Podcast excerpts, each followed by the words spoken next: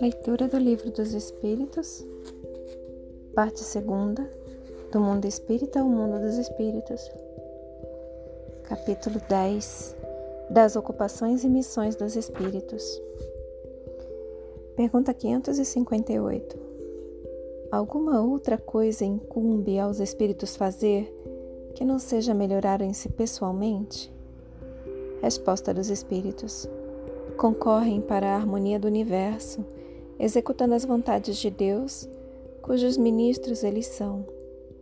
A vida espírita é uma ocupação contínua, mas que nada tem de penosa como a vida na terra, porque não há a fadiga corporal nem as angústias das necessidades. Pergunta 559. Também desempenham função útil no universo os espíritos inferiores e imperfeitos? Resposta dos Espíritos: Todos têm deveres a cumprir.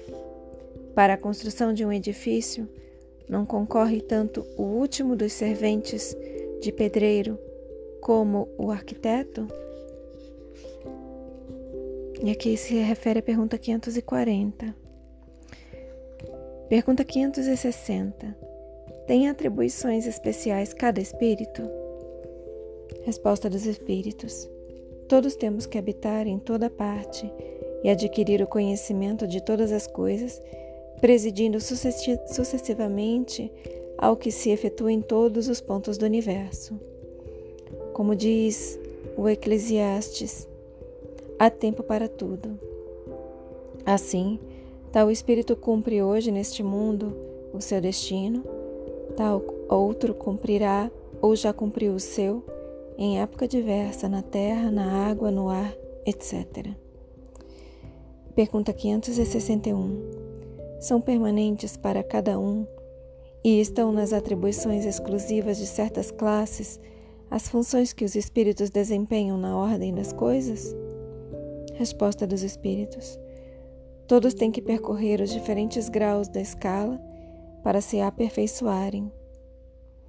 Deus, que é justo, não poderia ter dado a uns a ciência sem trabalho, destinando outros a só a adquirirem com esforço. E aqui vem uma explicação. É o que sucede entre os homens, onde ninguém chega ao supremo grau de perfeição numa arte qualquer, sem que tenha adquirido os conhecimentos necessários, praticando os rudimentos dessa arte. Pergunta 562. Já não tendo o que adquirir, os espíritos da ordem mais elevada se acham em repouso absoluto ou também lhes tocam ocupações? Resposta: Que quererias que fizessem na eternidade? A ociosidade eterna seria um eterno suplício. Letra A. De que natureza são as suas ocupações? Resposta: Receber diretamente as ordens de Deus transmiti-las ao universo inteiro e velar por que sejam cumpridas. Pergunta 563. São incessantes as ocupações dos espíritos? Resposta: Incessantes, sim, atendendo-se a que sempre ativos são os seus pensamentos, porquanto vivem pelo pensamento. Importa, porém, não identifiqueis as ocupações dos espíritos com as ocupações materiais dos homens. Essa mesma atividade lhes constitui um gozo, pela consciência que têm de ser úteis. Letra A. Concebe-se isto com relação aos bons espíritos. Dá-se-á, entretanto, mesmo com os espíritos inferiores? Resposta dos espíritos. A estes cabem ocupações apropriadas à sua natureza Confiais, porventura, ao obreiro manual e ao ignorante trabalhos que só o homem instruído pode executar? Pergunta 564. Haverá espíritos que se conservem ociosos, que em coisa alguma útil se ocupem? Resposta dos espíritos. Há, mas esse estado é temporário e dependendo do desenvolvimento de suas inteligências. Há certamente como há homens que só para si mesmos vivem. Pesa-lhes, porém, essa ociosidade, e cedo ou tarde o desejo de progredir lhes faz a necessária atividade e felizes se sentirão por poderem tornar-se úteis. Referimos-nos aos espíritos que hão chegado ao ponto de terem consciência de si mesmos e do seu livre-arbítrio. Porquanto, em sua origem, todos são quais crianças que acabam de nascer e que obram mais por instinto que por vontade expressa. Pergunta 565. Atentam os espíritos em nossos trabalhos de arte e por eles se interessam? Resposta dos espíritos. Atentam no que prove a elevação dos espíritos e seus progressos. Pergunta 566. Um espírito que haja cultivado na terra uma especialidade artística, que tenha sido, por exemplo, pintor ou arquiteto, se interessa de preferência pelos trabalhos que, que constituíram o objeto da sua predileção durante a vida? Resposta dos Espíritos: Tudo se confunde num objetivo geral. Se for um espírito bom, esses trabalhos o interessarão na medida do ensejo que lhe proporcionem de auxiliar as almas a se elevarem para Deus. Ademais, esqueceis que um espírito que cultivou certa arte na existência em que o conhecestes pode ter cultivado outra em anterior existência, pois que lhe cumpre saber tudo para ser perfeito. Assim, conforme o grau do seu adiantamento, pode suceder que nada seja para ele uma especialidade. Foi o que eu quis significar, dizendo que tudo se confunde num objetivo geral.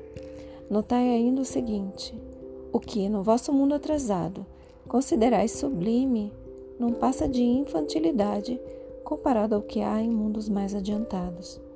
Como pretenderias que os espíritos que habitam esses mundos, onde existem artes que desconheceis, admirem o que aos seus olhos corresponde a trabalho de colegiais. Por isso, disse eu, atentam no que demonstre progresso. Letra A. Concebemos que seja assim em se tratando de espíritos muito adiantados. Referimos-nos, porém, a espíritos mais vulgares, que ainda se não elevaram acima das ideias terrenas. Resposta. Com relação a esses, o caso é diferente mais restrito é o ponto de vista de onde observam as coisas. Podem, portanto, admirar o que vos causa admiração. Podem, portanto, admirar o que vos cause admiração. Pergunta 567. Costumam os espíritos imiscuir-se em nossos prazeres e ocupações? Resposta. Os espíritos vulgares, como dizes, costumam. Esses vos rodeiam constantemente e com frequência tomam parte muito ativa no que fazeis, de conformidade com suas naturezas. Cumpre assim aconteça porque, para serem os homens impelidos pelas diversas veredas da vida, necessário é que se lhes excitem ou moderem as paixões. E aqui vem uma explicação. Com as coisas deste mundo, os espíritos se ocupam conforme o grau de elevação ou de inferioridade em que se achem. Os espíritos superiores dispõem, sem dúvida, da faculdade de examiná-las nas suas mínimas particularidades, mas só o fazem na medida em que isso seja útil ao progresso.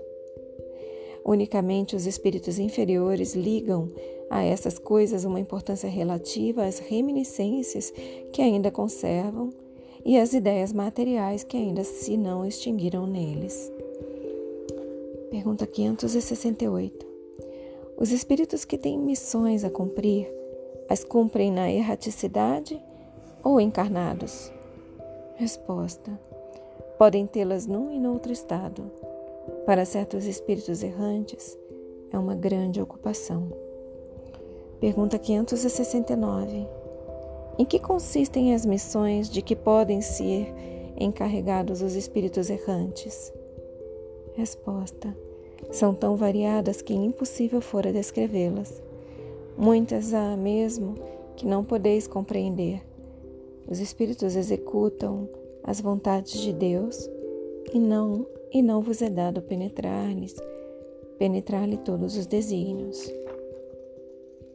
E aqui vem uma explicação. As missões dos espíritos têm sempre por objeto o bem. Quer como espíritos, quer como homens, são incumbidos de auxiliar o progresso da humanidade, dos povos ou dos indivíduos, dentro de um círculo de ideias mais ou menos amplas, mais ou menos especiais, e de velar pela execução de determinadas coisas. Alguns desempenham missões mais restritas e, de certo modo, pessoais ou inteiramente locais, como sejam assistir os enfermos, os agonizantes, os aflitos, velar por aqueles a quem se constituíram guias e protetores, dirigi-los, dando-lhes conselhos ou inspirando-lhes bons pensamentos. Pode dizer-se que há tantos gêneros de missões quantas as espécies de interesses a resguardar assim no mundo físico como no moral. O espírito se adianta conforme a maneira por que desempenha a sua tarefa. Pergunta 540. Os espíritos percebem sempre os desígnios que lhes compete executar? Resposta: Não. Muitos há são instrumentos cegos. Outros, porém, sabem muito bem com que fim atuam. Pergunta 571. Só os espíritos elevados desempenham missões? Resposta: A importância das missões corresponde às capacidades e à elevação do espírito.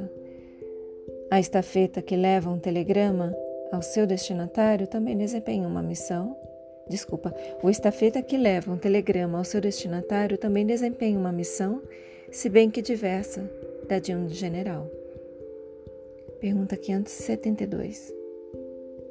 A missão de um espírito lhe é imposta ou depende da sua vontade? Resposta: Ele a pede e de todos se considera se a obtém. Letra A. Pode uma mesma missão ser pedida por muitos espíritos? Resposta: Sim. É frequente apresentarem-se muitos candidatos, mas nem todos são aceitos. Pergunta 573. Em que consiste a missão dos espíritos encarnados? Resposta: Em instruir os homens, em lhes auxiliar o progresso, em lhes melhorar as instituições por meios diretos e materiais. As missões, porém, são mais ou menos gerais e importantes. O que cultiva a terra desempenha tão nobre missão como o que governa ou o que instrui. Tudo na natureza se encadeia ao mesmo tempo que o espírito se depura pela encarnação, concorre dessa forma para a execução dos desígnios da providência. Cada um tem neste mundo a sua missão, porque todos podem ter alguma utilidade. Feche os olhos, intenciona contemplar por mais algum tempo sobre essas palavras. Deixe essas palavras se aprofundarem em vocês. Expressa gratidão aos seus guias, mentores, protetores e anjo guardião. Agradeça a si mesmo pela continuidade na leitura. E eu também agradeço a vocês pela oportunidade. Boa noite. Namastê. Thank you.